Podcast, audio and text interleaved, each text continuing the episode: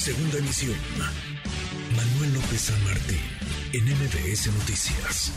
En MBS Noticias. Diana Bernal.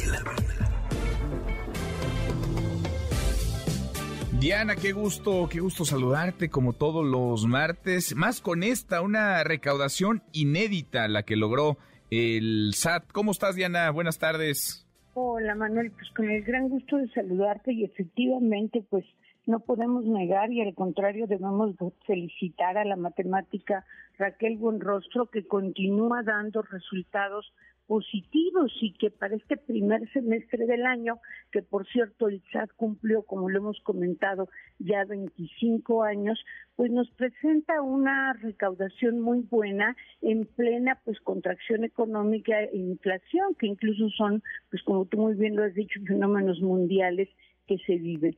Pese a esto, está superando el SAT la meta presupuestada para el primer semestre del año, que era aproximadamente de un billón novecientos mil millones y sin embargo ya tiene ochenta mil millones más de recaudación para colocarse en dos billones cincuenta mil millones. O sea que nos dice Raquel Buenrostro pues que ya realmente su recaudación, la del SAT, la de México, está por encima, y ya superó los niveles de la prepandemia. Mira.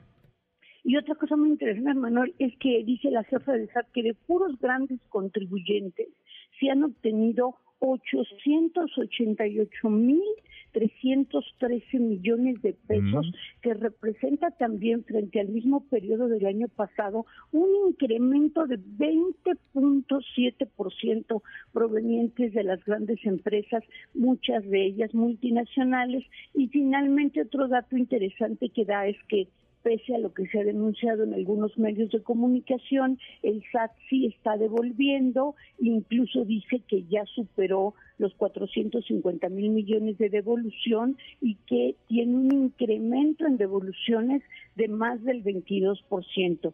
Y eso pese, Manuela, que el subsidio a la gasolina y al diésel pues fue tan grande que la recaudación por este impuesto que se llama JEPS, Impuesto Especial de Producción y Servicios, cayó ese sí 92% y se dejaron de percibir por el Estado 114 mil millones de pesos. O sea que es increíble el esfuerzo del SAT, que por un lado tuvo que hacer una renuncia recaudatoria por la orden del presidente, pues de que se mantuviera el precio de las gasolinas, y sin embargo supera la meta marcada por el presupuesto. Es una buena noticia y ojalá este dinero pues se emplee en tantas necesidades que diario escuchamos en tu programa. Esa, esa es la clave. Qué buena noticia que se recaude. Ahora, si no es mucha molestia, pues que se utilice bien ese, ese dinero recaudado, Diana. Pero nos quedamos con esa, la recaudación inédita que logra el SAT y estamos, como dices, ya en niveles que no veíamos desde antes de la, de la pandemia. Gracias, como siempre, qué gusto saludarte, Diana.